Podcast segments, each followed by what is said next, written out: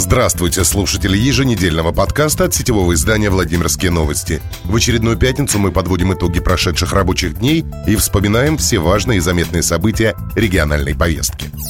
Владимир Сипягин стал автором фейковой новости о коронавирусе. Проводя прямой эфир в своих соцсетях, он рассказывал о ситуации с ковидом в 33-м регионе. Один из медиков, по информации, которую я получил, заболел в течение двух месяцев второй раз, сказал губернатор. Правда, уже через пару часов пресс-служба Белого дома разослала посредством массовой информации пресс-релиз, опровергающий слова главы региона. Несмотря на все усилия команды Сипягина, новость о повторном заражении человека ковидом во Владимирской области мигом разлетелась по федеральным СМИ. К тому же общественность теперь задается вопросом, понесет ли губернатор наказание за распространение информации, которая не соответствует действительности. Очередные коронавирусные послабления получили жители Владимирской области. Все предприятия общепита вернулись к прежнему режиму работы с обязательным соблюдением санитарных норм. Возобновили работу детские сады, разрешены культурные мероприятия на открытом воздухе. Но для населения еще действует ряд ограничений. В частности, обязателен масочный режим, который, честно говоря, практически никем не соблюдается.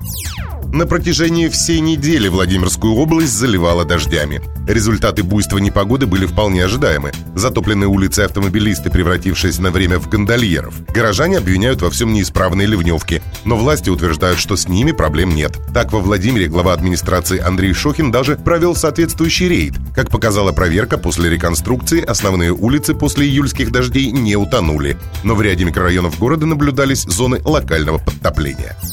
Выборы в Горсовет областного центра становятся все интереснее. Кандидаты проводят сбор подписей и агитацию будущих избирателей. А у действующей власти появились интересные противники. Так, во Владимире состоялись две акции, итогом которых стало вывешивание баннеров, утверждающих, что Андрей Шохин – вор. От городской администрации, обычно так остро и быстро реагирующей на все, что происходит в городе, реакций пока не было. Октябрьский районный суд Владимира отправил в СИЗО поставщиков просроченных аппаратов ИВЛ. Их обвиняют в мошенничестве и обороте фальсифицированных, недоброкачественных и незарегистрированных медицинских изделий.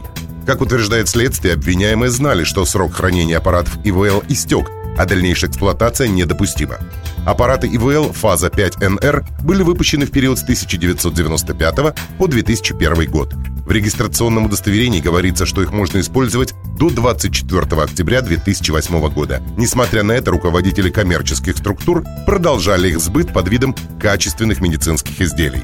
На этом они заработали почти 11 миллионов рублей. В Коврове признали несостоявшимися выборы нового градоначальника – Решение по этому вопросу должна была принять конкурсная комиссия на внеочередном заседании Совета народных депутатов. Но процедуру признали несостоявшейся из-за Андрея Наумова, сейчас занимающего этот пост с приставкой в Рио. Он снялся с конкурса и уехал в командировку. В результате до финала дошел только один кандидат – Анатолий Винарчик.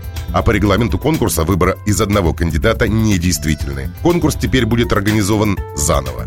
С 27 июля по 18 августа кандидаты смогут подавать документы. Первый этап повторного конкурса назначен на 20 августа. Руководить городом будет все так же Андрей Наумов.